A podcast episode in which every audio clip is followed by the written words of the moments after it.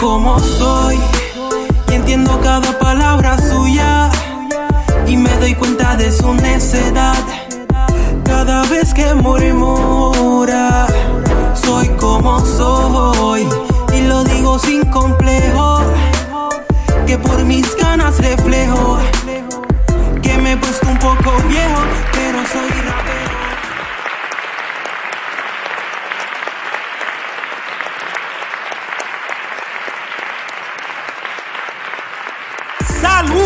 amigos. Hablemos de Tracy Loren Merrow, el líder de la banda de rap metal Body Count, a quien todos conocen como Ice-T. Este rapero, músico y actor nació en New Jersey, Estados Unidos, en el año 1958. Según la historia, Ice-T está presente en la escena del hip hop desde el año 1979. Ice-T es uno de los raperos más pegados de los años 80 por su paso por el underground y su éxito comercial. Rhyme, Face y Cop Killer. Sorpresivamente, Ice-T dejó la música para convertirse en actor de cine y televisión. Hoy continuamos con nuestro viaje por el mundo y regresamos a la isla del encanto, Puerto Rico. De San Juan, Puerto Rico, con nosotros, Glenn Monroy.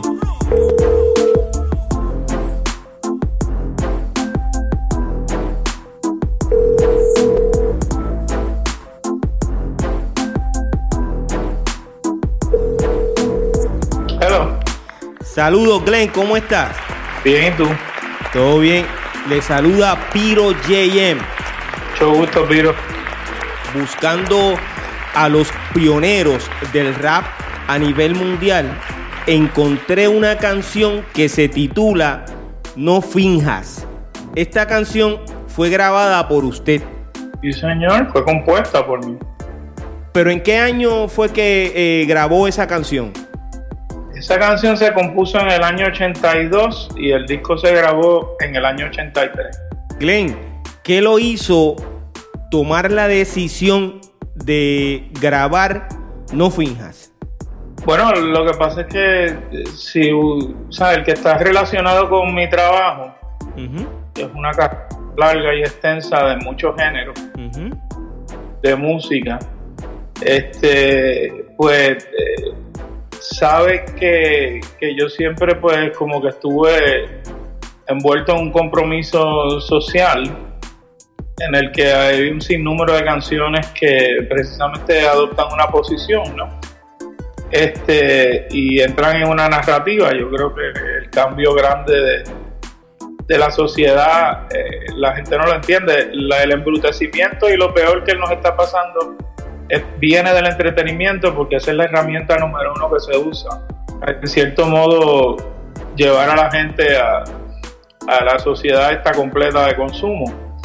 Este, y cada vez pues nos dan la capacidad menos de, de pensamiento crítico, de, o sea, si tú te entretienes con una cosa que es una tontería y tu vida sigue dando vueltas alrededor de ese tipo de propuestas, Pues eventualmente tú terminas siendo una persona que no tiene como que mucha capacidad de análisis.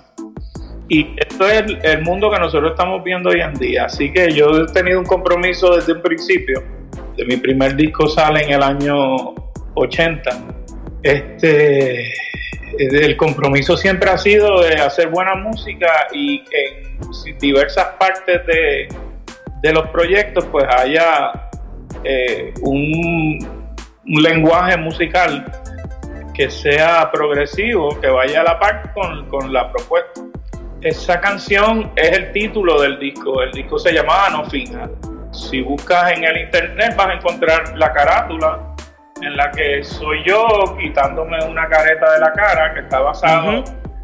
eso es una idea que yo vi en una carátula de un músico de jazz que se llama Earl Klug, eh, que en los 80 y los 70 eh, fue muy prolífero, tocaba la guitarra de jazz, eh, pero era la guitarra de cuerda de nylon, la clásica. Y así un tipo de música soft jazz. Y esta atención a esa carátula de él, eh, cuando, o sea, cuando me dio por hacer la canción, pues dije, esta tiene que ser la carátula del disco. En ese álbum está Me Dijeron, que es la, yo creo que prácticamente es la primera canción que habla sobre el tema de la homosexualidad abiertamente, eh, que es como una balada de rock and roll. Este, ahí está Ganja también, que es un tema que habla de, de la gente que vive fumado, ¿no? Que, para, eh, buen entendedor, arrebatado.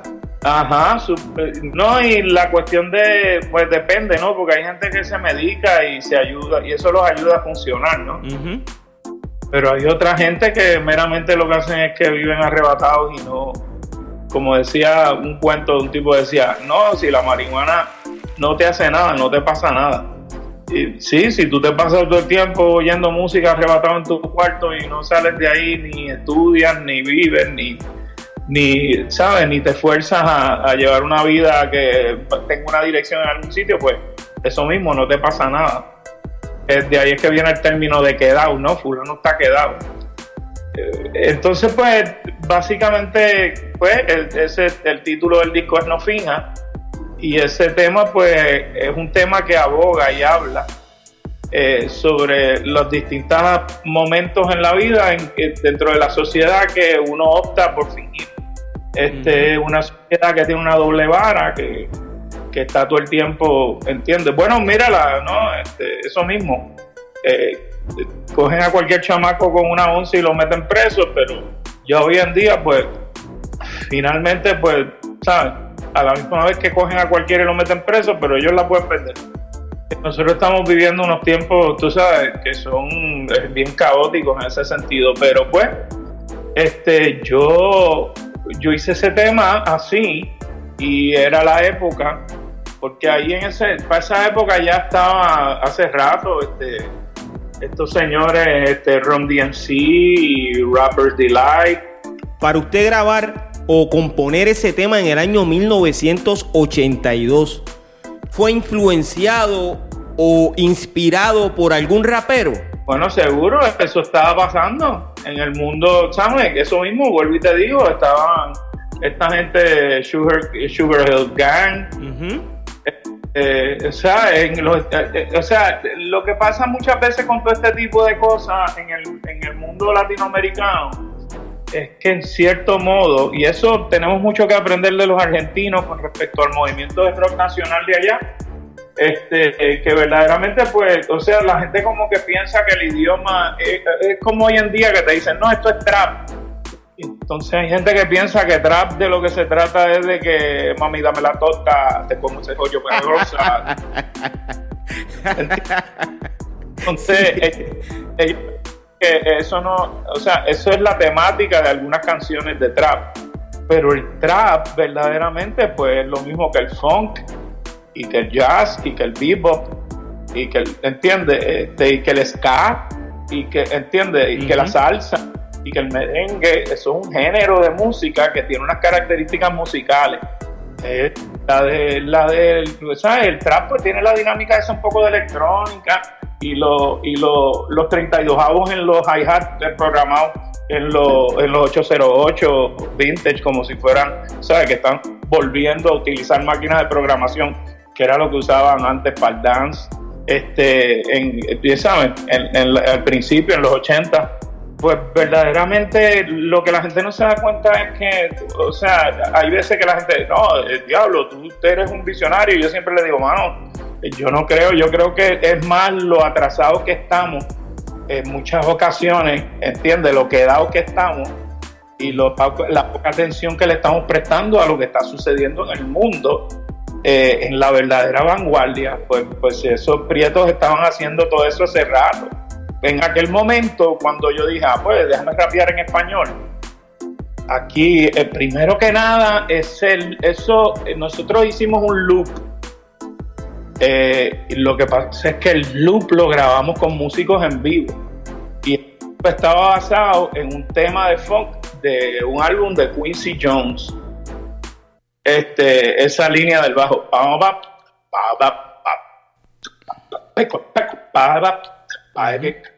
O sea, eh, entonces lo de nosotros nos gustaba mucho influencia, fuimos influenciados por gente como Estilidad, ese tipo de cosas que, que la misma vez que tú podías ser funky, eh, a la misma vez tú podías eh, eh, utilizar el Rhodes y el piano y las cosas y hacer líneas que tiraban más hacia el jazz este, progresivo.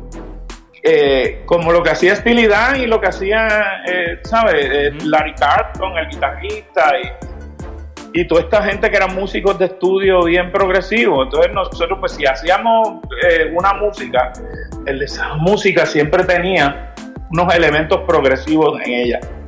Y entonces pues ahí hicimos, eh, hay una segunda versión de, de No Finja, que la hago en un disco mío que se llama Causa y Efecto, que es un disco que sale en el año 90.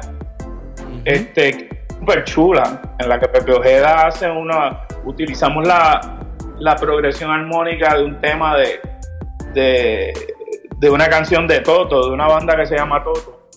Este es súper famoso, que es un tema que se llamaba este ¿cómo era? Uh, Georgie Porgy Pudding Pie. Este, y nosotros hicimos una cosa de esa y usamos samples de la gente de Take Six eh, para el tema y todo eso. Pero pues, o sea, en el 83 a mí me pareció pues súper eh, contemporáneo, ¿no? Lógico, que cuando llegara el final de la canción, después que yo hacía varias historias de distinta gente, este, entiende, tú dices que primero le tiro, primero tiro al medio a una chamaquita que es una gata eh, flejosa, como una cochoflita, ¿no? que está, que, sabe, que está por ahí parando huevos, este, sabe, usando esa energía para ella estar en algo. Entonces, pues, eh, y en cierto modo es una canción que hoy en día, pues con la cuestión esta del, del Me Too, de, del Me y, y, todos esos movimientos, pues pueden salir con no, pero eso está cabrón, porque, pero en cierto modo, pues, ahí retratamos un personaje y en ese personaje, pues tú dices que vas a bailar y que lo que quieres es gufiar. Pero no finja, tú sabes bien que lo que vas es a fletear. La verdad que siempre se viene a saber es que tú a las discotecas vas a, vas a ver a quién te lleva. Pretendiendo ser la chica tan casual que no le importa que cuando sale a bailar los chamacos que la saquen se la vivan y lo digan. Entonces el segundo tema es, tú dices ser tan liberal y sin prejuicio racial. No finja el racismo es en verdad una falta de moral, no finja. Pero dime cómo vas a reaccionar cuando tu nenita se quiera casar con un tipo que es brillante, pero tiene sus rayitas. No comprendes que no puedes esconder la verdad que siempre se viene a saber es que tú eres un prejuiciado y un racista. Y es que queremos vivir una mentira sin pensar que al final de la farsa siempre espera la verdad. ¿Por qué insistir en mentirnos cada día más y más si es tan triste pasar por la vida con un disfraz? Me dice que en su pasado nunca tuvo ni un respaldo, no finja, y no deja que su hija vaya sola ni a la esquina, no finja. No comprende que no puede usted esconder la verdad que siempre se, eh, se viene a saber. Y es que usted cuando era joven se escapaba para piñones con un novio que tenía un Cadillac y después de toda la noche traquetear le decía a su mamá que estaba en misa. Este, y entonces vuelve y dice ese tema y cuando llega el final, eh, pues entonces ya ahí se queda la banda vampeando y pues yo arranco a rapearle encima. Para hacer rap en español, ¿fue porque escuchó a alguien haciéndolo en español? Eh, no, no, no, no. Lo que pasa es que, pues, eso es lo que pasa, ¿no? Acuérdate lo que yo te estoy diciendo, ¿no? El, el precepto básico de la música. Fíjate lo interesante, que yo lo hice y después no lo volví a hacer más hasta un montón de tiempo después, ¿entiendes? O sea, yo no me quedé pegado de eso diciendo esto es lo que se va a pegar y esto va a ser el futuro seguir rapeando y entiende y me voy a montar en esa guagua. Este, yo, soy un músico que, soy bastante eh, como polifacético, ¿no?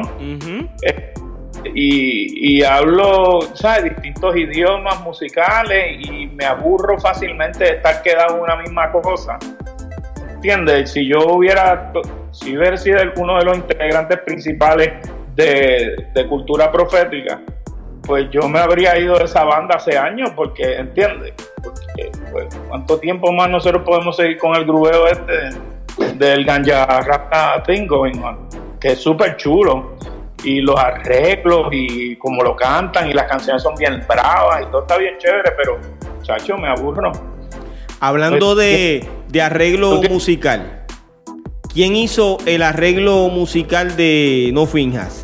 Eso fue una cosa que fue como, yo trabajaba mucho de una manera como de colaboración. Yo hacía los charts eh, básicos eh, con la progresión de acordes, de, cómo la canción va y los cortes. Entonces me metía en el estudio con estos músicos eh, que en aquella ocasión eran Wiso Vélez en el bajo, eh, que es un tipo que tocaba rock and roll aquí de toda la vida y que ya estaba, a esa época era uno de los músicos de estudio, el bajista de estudio de Cuco Peña, este, Gonzalo Cifre, que es un drummer bien bravo también, este, Jorge Lavoy, eh, y en ese disco tocó a Muni Nacen, el piano, además el otro piano lo tocó Martín Nieves, entonces nosotros lo que hacíamos, el saxofón de Nofinga es Bob Minzer, que es el saxofonista principal de Yellow Jackets, de una de las bandas más trascendentales del jazz, que yo lo conocí aquí en Puerto Rico cuando vino a tocar a Cats, en un sitio que había ahí en Condado que se llama Cats, que vino con Rey Mantilla. Y lo que tocaba era Latin Jazz, un saxofonista muy serio. Eh, hoy en día es uno de los dioses de arreglistas y productores de la música de jazz contemporánea de, de Big Band entonces, pues yo me metí en el estudio con esa gente y allí alguien fue el que mencionó, y creo que fue el mismo Cuco o Gonchi, el drummer, que estaba ese loop, que estaba ese groove del bajo. Y entonces eso, si te fijas, es el leitmotiv, porque es la característica principal del arreglo. Peto, peto, peto, peto, por ahí fuimos construyendo. A jole, bueno, ves entrando por aquí con la guitarra con unos gallineos y unos chicken flops, y entonces Amuni dijo, cabe, hueva, hizo un voicing raro. O sea que eso es una cosa, eh, la base es mía, los acordes son todos míos, pero entonces eh, eh, la construcción de las características de eso pues son orgánicas, son aportadas por, o sea, crecieron en el estudio. Y esa es la dinámica de eso. Glenn, los fanáticos aceptaron ese nuevo estilo de cantar que usted utilizó en esta canción en el 1983. Esa canción fue una canción de relleno. Yo soy un cantante de culto. A mí hay mucha balada pop que se pegaba en la radio porque eso es lo que la radio difundía en aquella época este tipo de cosas. Eh, o sea, por ejemplo, el, tema éxito de ese disco es Me Dijeron. Y es una cosa trascendental. Me dijeron una canción de tres pares de cojones que, que toca el tema de la homosexualidad desde la humanidad y la amistad y el respeto, ¿entiendes?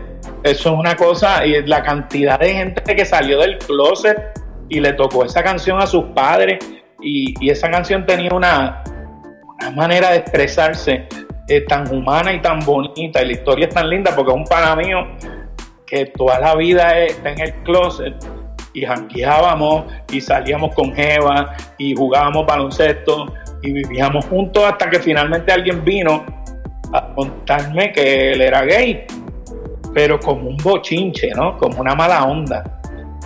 Y ya después de esto, ya nosotros estamos graduados, ya yo estoy trabajando, ya somos, tenemos veintipico de años. Entonces, él, yo, lo, yo lo sigo a él a un sitio allá en Condado que se llamaba Barefoot on the Beach, que es una barra gay este, en el sector de allí de la calle Bendy, que es por allí por donde estaba Wendy antes, donde está Panes hoy en día. Y este, pues yo me le siento al lado en la barra y, lo cojo allí en un sitio que es obviamente abiertamente gay y él se frisa y eh, esa canción narra la conversación que nosotros tenemos esa noche en que yo le digo, pero compi, tú sabes, parece mentira, ¿de qué tú crees que yo te iba a rechazar? yo no quiero ni imaginarme lo mucho que tú has sufrido escondiendo quién tú eres y lo que tú sientes de verdad y cómo tú quieres vivir. Y yo, pues, la amistad es, ¿entiendes? Yo te adoro, yo no soy quien para joder contigo ni juzgarte. Entonces, pues, esa canción, por ejemplo, mira qué cómico, hablando de que, porque tú me preguntas que si la gente aceptó eso, pues lo que pasa es que cuando un artista es como yo, de las cosas que yo he hecho, eh, porque por ejemplo, yo he sabido hacer back to back un disco de música de rhythm and blues y de buenas a primeras el próximo disco es un disco que se llama Rumbo a la Rumba, que es un álbum que, es súper famoso en Latinoamérica entre la gente de, la, de la salsa gorda y que es un álbum de salsa progresiva en el que tocó y que la timba y o sea hicimos una mezcla entre lo que es el soul y el funk y el jazz y, y, todo ese, y los rhythm and blues y yo compuse todas las canciones y esto es rumbo a la rumbo. O sea que yo hago un disco de una cosa y después hago de otra cosa. O sea que la gente que a mí me sigue es una gente que están para progresar, ¿no? Ellos no están quedados en un género en específico, ellos están, este, ellos están, vaya, ¿con qué salió el loco este ahora? Entonces, pues, eh, No Finja es parte de eso y a, la misma vez que no se tocó tanto en radio, pues cada concierto mío, pues la gente lo pedía porque ellos compraban los discos y escuchaban los discos de la A a la Z y se grabían las canciones. Entonces era bien chévere porque también yo hacía balada y hacía pop y hacía un sinnúmero de cosas y entonces era bien variado porque el concierto no era un mosquero, porque nunca nos quedamos en una misma cosa. Y de repente, pues yo venía y me sacaba de la manga Nofinja, ¿entiendes? Hemos hecho una versión rumba de Nofinja que tú no te la quieres ni imaginar, ¿entiendes? capín, capín, capín, capín. Esta cosa de rapeo para nosotros no era nuevo, ya lo hicimos una vez. Lo que pasó es que los raperos todos andaban en culero para el año 83. Sin embargo, sucede algo que brava y la timba allá detrás, ¿entiendes? Con Cachete Maldonado en paz descanse y Pepe Jiménez, el drummer de Santana, ¿sabes? Este, eh, tú sabes, eso, eh, la música es bien, es un vehículo bien bravo y los géneros están hechos en cierto modo para expresar eh, lo que tú quieres decir y si pues una canción va a hablar de algo, pues yo, yo dije, ah, pues vamos a rapear. Después, mira, en el año ¿qué fue aquello? 2008, 2007, 2008. Yo escribí otra cosa que es la segunda vez que rapeo. Este, y escribí una cosa que, se llamaba Claro. Y hablaba, tú sabes, de, política, de ahora por fin nos lo han puesto claro y para todos los ciudadanos. es un misterio profundo que el mejor negocio del mundo es gobernar un país, mi hermano. Olvídate del sector privado, no tienes que hacer un doctorado tu nombre en la papeleta y te voy a dar la receta y enamorar al electorado. Y entonces, pues, habla de eso. un tema bien bravo que suena como una cosa de, de con jazz y rock y todo. Y nada, yo volvía de nuevo y me trepaba y entonces ya ahí, que era otra cosa y otro estilo, pues yo le entraba a la, finca bien rumba, que el tum tum de pasa y grifería, como dijo Pale en mi topografía. Ya hace rato que viene, eh, ¿cómo es que decía? Ya hace rato mulato que viene eh, pintando ese garabato. Eh, que, bueno, es, una, es una, un rap que era bien, ¿cómo te explico? Que ha sido decafónico encima de lo que están tocando contigo es que va a ser mejor que antes, con ese olor a senador, eh, felicitándote tú mismo desde los billboards, que al fin y al cabo no se sabe quién fue el que los pagó, que, hizo el, pan y cebolla para ponerte adelante, ¿verdad? Atiende bien la finca, que, ¿cómo es? Atiende bien la finca ciudadano. Ay, no me acuerdo. Es una cosa bien, ¿entiendes? Mientras a Villa Haya, que más les interesa? Para después andar de pecho en pecho. ¿Cómo es? Para después andar de techo en techo, dándose golpe de pecho en Manresa. Bueno, olvídate. Yo recuerdo que en el año 1983 84 eh, en Puerto Rico estábamos bailando breakdance y que no fue hasta el año 1985 y 1986 respectivamente que comenzó un movimiento de rap en español a nivel underground. De este movimiento soy uno de los pioneros y le pregunto, ¿usted se siente parte de la vieja escuela del rap en Puerto Rico? Eh, no, fíjate, este, yo me siento parte de la vieja escuela y de los movimientos este, eh, así, eh, urbanos, porque en cierto modo yo planteé una bandera desde el principio de mi carrera en el que la naturaleza de que yo hago es de alternativa, ¿no? estoy tratando siempre de romper con los parámetros establecidos. Entonces, eh, eh, si yo en el 83 hice ese primer tema y lo dejé quieto ahí, ¿no? Dije, bueno, esto es lo que hay y el que finge más soy yo y se acabó y no volví a grabar ningún otro, pero entonces esta otra gente, eh, por, yo no creo necesariamente que me escucharon a mí, porque fíjate que uno de la cosa que más le vuela a la cabeza a todos ellos es que eventualmente después que ellos hacen lo que ellos hacen, alguien les dice, oye, tú has oído esto que este tipo hizo. Entonces muchos de ellos me han dicho a mí desde ego hasta que me diablo papi, pero tú eres el papá de esto. Pero bueno, bueno, yo no soy el papá de eso. Yo sé algo, ¿entiendes? Que, que es la primera vez que eso se hace. Entonces, pero no es como que, porque si tú te fijas, no es gran cosa en el sentido de que no es como que yo lo hice por primera vez en el mundo, ya eso estaba pasando en otros lados. Si estaba pasando en otros lados, pues que, yo lo hiciera aquí, pues chévere. Fíjate que es interesante lo que tú me dices, que se estaba pasando el breakdancing. Así que si tú te fijas, el estilo de lo de no finja que yo hago tiene que ver con eso. Es la escuela esa de, de todos esos chamacos que hacían breakdancing y la cocola en el hombro y ese tipo de cosas. Ahora, eh, yo de lo que me siento parte es de ser alguien que, que siempre ha querido que haya un movimiento de algo que sea orgánico y que se dé por, no, no entienden, no se dé por, como hoy en día. Ya, hoy en día eso no tiene gracia, ¿no? Cuando tú te sientas y lo miras, ya eso han convertido eso en, en ¿entiendes? Es un supermercado, ¿no? Esto no es lo mismo eh, que no tiene la misma, eh, ¿cómo te explico? Ya esto es algo, es un producto que por más bravo que sean los tipos que lo están haciendo, este, lo que están buscando en general es vender. De eso es de lo que se trata. Que por otro lado, pues eso tiene también su encomienda porque eso al final es como que la factura eh, que le pasa al sistema la clase oprimida, ¿no? Todos estos chamacos que viste bien abajo, eh, aparece una voz original. O sea, una de las cosas más bravas de que Yankee exista todavía es que en cierto modo, pues en el underground, pues Daddy estaba ahí. ¿Entiendes? Era parte de toda la gente que estaban haciendo esas cosas que era como, diablo, ¿y esto qué es? Este porque al principio pues era como te ponían el show y era como que eso, la música de los sucios eso, ¿entiendes?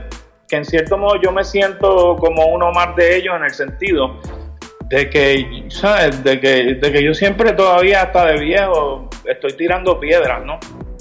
Estoy ahí en el tema mirándolo de afuera y, calentándome cada vez que tengo la oportunidad diciendo lo que creo que tengo que decir. Y pues a la gente hay veces que le sabe a mierda, pero, pero eso es lo que terminó siendo ese género. ¿Entiendes? Al final, eso evolucionó desde un punto de vista que nadie esperaba que eso iba a ser así. Bueno, esos chamacos no los tocaban en la radio. En el año 1988 eh, y 1989 respectivamente, eh, los raperos puertorriqueños comenzaron a grabar canciones lanzaron singles y discos de larga duración. Ese fue el momento en que entraron las compañías discográficas a hacer dinero. Y entonces presentaron a varios exponentes del rap como que fueron los creadores o los primeros en hacer rap en español. ¿Qué usted pensó en ese momento o, o cómo se sintió sabiendo que en Puerto Rico había sido el primero en grabar rap en español. Pues fíjate, eh, a mí eso no me, ¿cómo te explico? Yo no, o sea, yo no hice eso para que la gente pensara que yo era el que plantó la bandera y que soy el más pingú. ¿Entiendes lo que te digo? Entonces, pues, básicamente yo soy un artista y un ser humano tratando de expresarme y yo terminé haciendo ese rap, pues más que nada porque es el vehículo que yo quise utilizar, que me pareció que le caía a ese mensaje que yo quería llevar. Y pues no me restringí, dije, ah, pues esto es. Pero yo entiendo que cuando eso arrancó y cogió Vitola, como dicen en mi barrio, este, pues es, legítimo también que esa gente sean los que están eh, verdaderamente con un compromiso en ese género. Yo conozco chamacos que han desaparecido, que en el trayecto de todo eso, este, incluyendo a Vico, tú sabes, que no digo que ha desaparecido, pero tú entiendes lo que te quiero decir, que no, eh, que son la esencia de lo que es eso, que lo viven, lo respiran eh, y mueren por eso, ¿entiendes? Este, y eso, eso es una cosa que, oh, ¿cómo te explico? O sea, la constancia eh, y ser parte de un movimiento y de algo, eso, eso tiene un valor bien grande.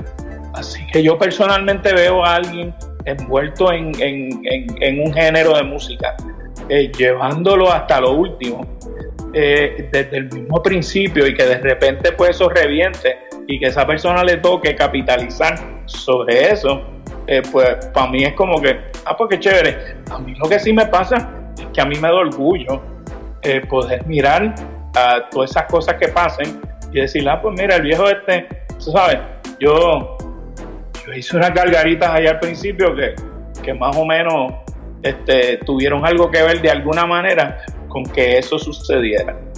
Pero para mí, para mí es orgullo. Yo lo, yo lo brego todo. Yo, por una cosa, soy bien orgulloso, pero no soy parejero. Entonces, esas cosas yo las veo con mucha humildad, porque yo creo que esas cosas lo que son es que en cierto modo son un privilegio para uno. El poder haber estado ahí poder, haber por algún tropiezo de la vida el primer pendejo que rapea, ¿entiendes? Leí un artículo que escribió Pulgui, un bloguero de la página de internet eh, puertorricoindie.com, el cual mm. tituló Glenn Monroy, padre del rap en español. ¿Conocía sobre esta publicación? Sí, yo creo que sí, que la he visto por ahí. ¿Cómo se siente usted al escuchar que le llaman el padre del rap en español? Pues fíjate, yo creo que eso es un título, o sea, yo creo que la paternidad se define por tantas cosas más, como yo te dije ahorita. Este, o sea, tú, tú no eres hijo del que te engendra, tú eres hijo del que te cría. Así que yo para mí, eh, no, yo no soy el padre de un carajo de eso porque verdaderamente el haber hecho una canción en la que a mí se me ocurrió rapear este, en un momento determinado y no haber continuado haciendo eso, y haber sido parte de, la proliferación de ese género, pues a mí no me hace padre de eso. Yo sé lo que te dije ahorita, ¿no? Yo sé, pues, puede que yo sea el primero que hizo eso, pero de ahí a ser padre de eso, yo creo que padre de ese género, así este, hay un montón, ¿entiendes? Hay un montón de gente por ahí, bien que pusieron las estacas de cómo es que, o sea, pusieron los pilares, las columnas de cómo es que se iba a hacer rap en español. Y esos son los verdaderos padres de ese género. ¿En algún momento imaginó que el rap en español llegaría a ser la música que acapararía la atención de la juventud y de generaciones alrededor del mundo? Este, fíjate, no, no pensaba, lo que no pensaba era que verdaderamente se, eh, iba a convertir en una cosa en que eso es lo único en general que se consume. Si entiendes lo que te quiero decir.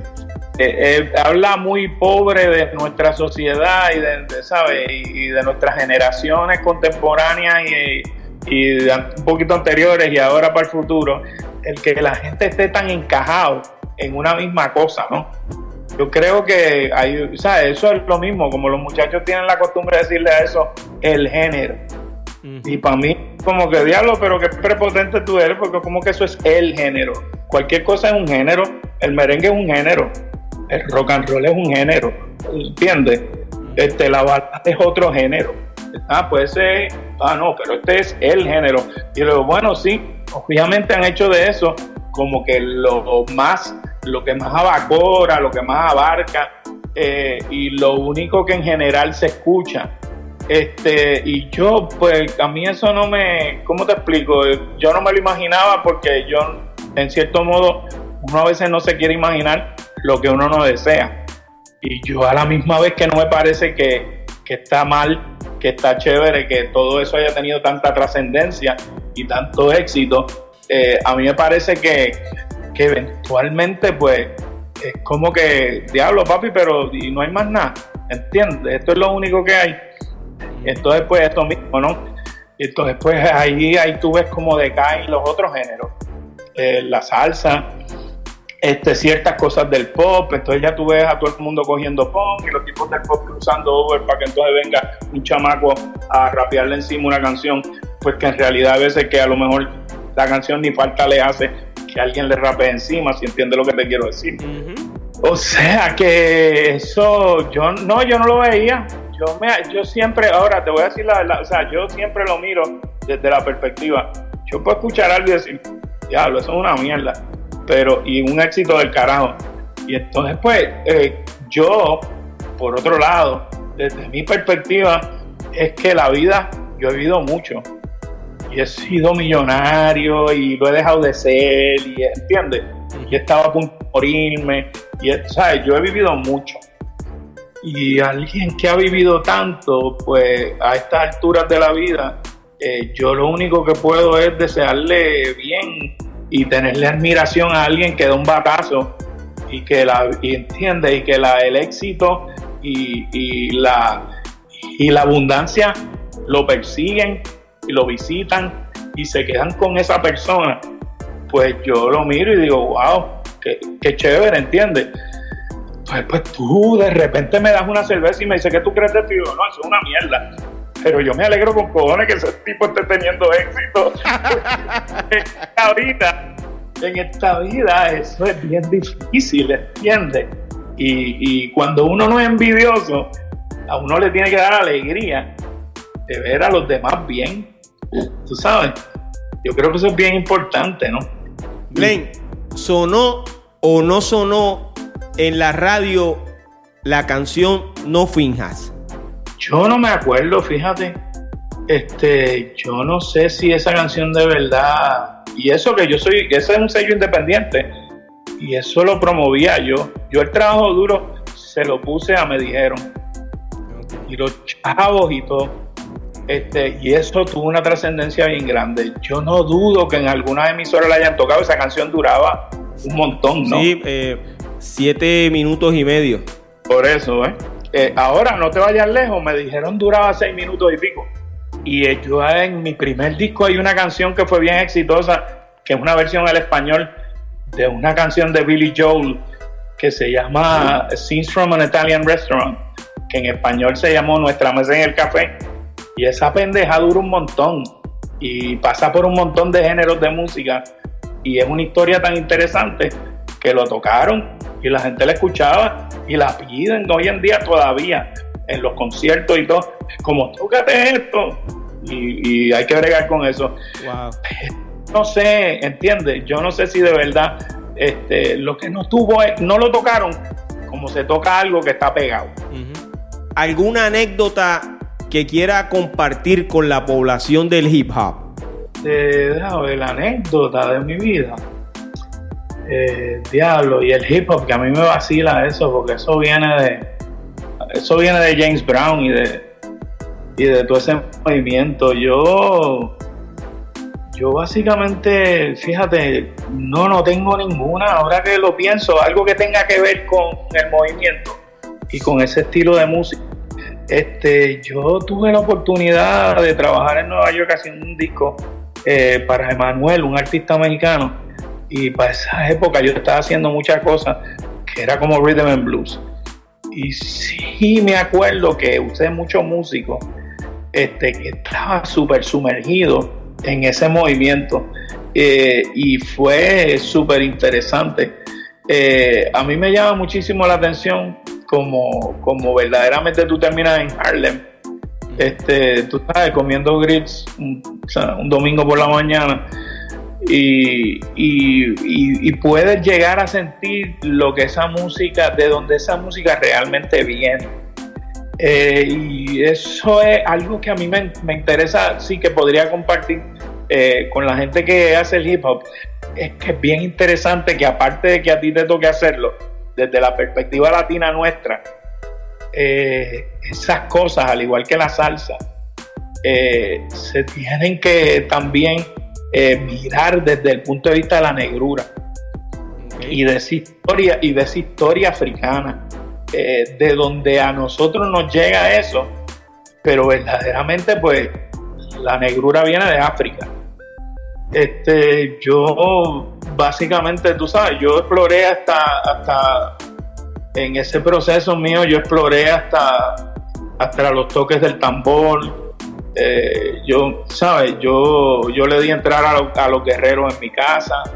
Este, yo soy hijo de Changó, eh, todo ese tipo de cosas. Y esa, esa experiencia a mí me marcó eh, de tal manera que lo que sí me llama la atención compartir es que si a ti te gusta un género, vete a las raíces de él, busca de profundo de dónde viene eso y cuál es la historia de esa gente porque hay veces que, eh, como nosotros decimos, eso es de la mata.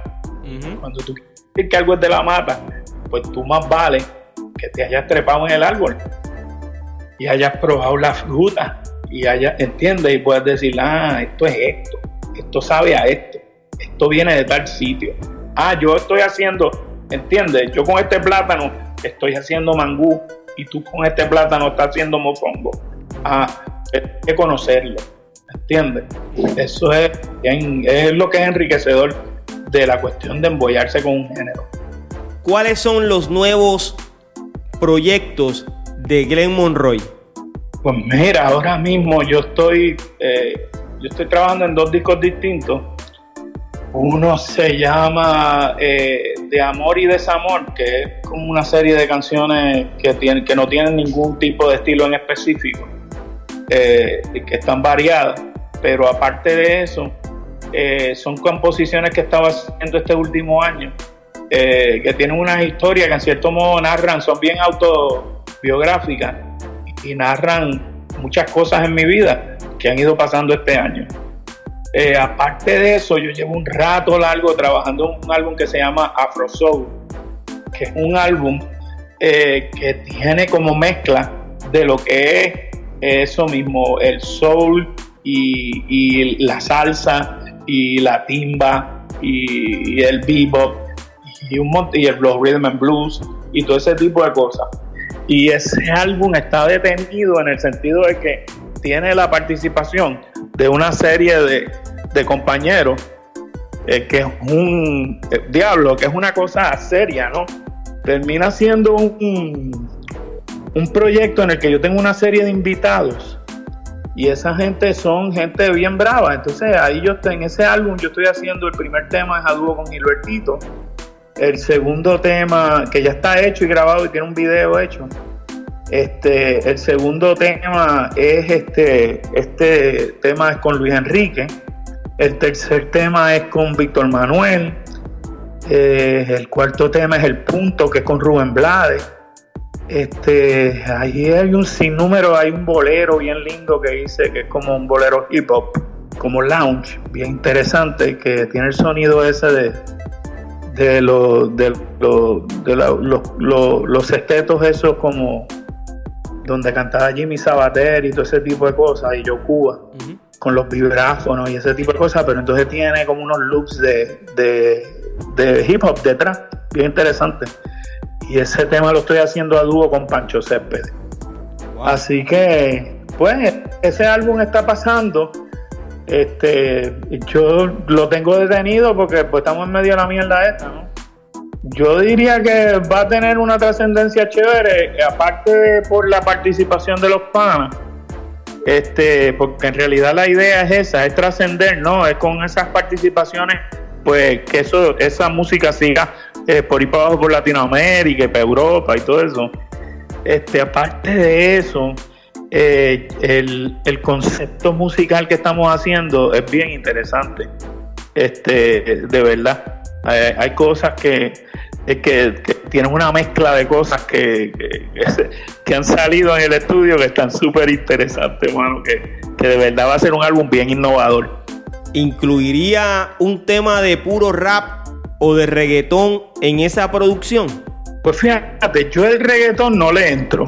Yo no sé, o sea, yo siempre a mí me a mí me la cabeza cosas como este como Abrante, este la tribu, o sea, la fusión de eso. Este eh, de repente yo estuve experimentando con un tema bien bravo que trabajé con un loop de, de un tema de Aretha Franklin que me gustaba muchísimo, que se llama Rocksteady. Y llegué a hacer como un dembow este, encima de esta grabación de eso. Y me llama la atención muchísimo, pero no, no tengo un tema per se para llevar eso a cabo. Y este álbum de Afro Soul es más como, se va más hacia la, cuestión de la timba y, ese tipo de cosas. Pero quién sabe, porque hay veces que eso mismo, pasan las cosas para que las cosas se detengan. Y entonces tú me invites y entonces yo hablo en el show y ahora de repente cuando yo enganché contigo diga, diablo, ¿dónde es que estaba el loop y el dembow ese? eh, tengo que despedir este episodio. Ha sido un placer poder conversar con usted sobre su incursión en el rap en español y su trayectoria musical. Para mí es muy valiosa en su aportación y lo felicito por todo el éxito que ha tenido a lo largo de su carrera artística. Gracias, gracias, gracias, por hablarle a la población del hip hop sobre esta canción y por aceptar mi invitación humildemente. Yo le estaré eternamente agradecido. Ya tú sabes, estamos conectados para lo que tú me necesites, tú me tiras. Excelente, muchas bendiciones, ¿ok? Gracias, papi. Éxito. Glenn Monroy es un cantautor puertorriqueño que comenzó su carrera artística en el año 1980. Fue en el año 1983 que grabó la canción por la cual le llaman el padre del rap en español. Cabe destacar que en el año 1981 el éxito radial Mírame a los ojos lo hizo merecedor de cantar en el prestigioso certamen musical El Festival OTI. Glenn Monroy obtuvo importantes premios por el éxito del álbum Causa y Efecto. Mi admiración y respeto para una de las mejores voces de Puerto Rico, Glenn Monroy. Gracias por tu participación en esta temporada. La historia del rap. Visita pirojm.com y entérate de lo nuevo en el hip hop. Yo soy Piro JM y esto es otro episodio más de Piro a lo natural. Oye, bomboncitos de menta para que se entretengan.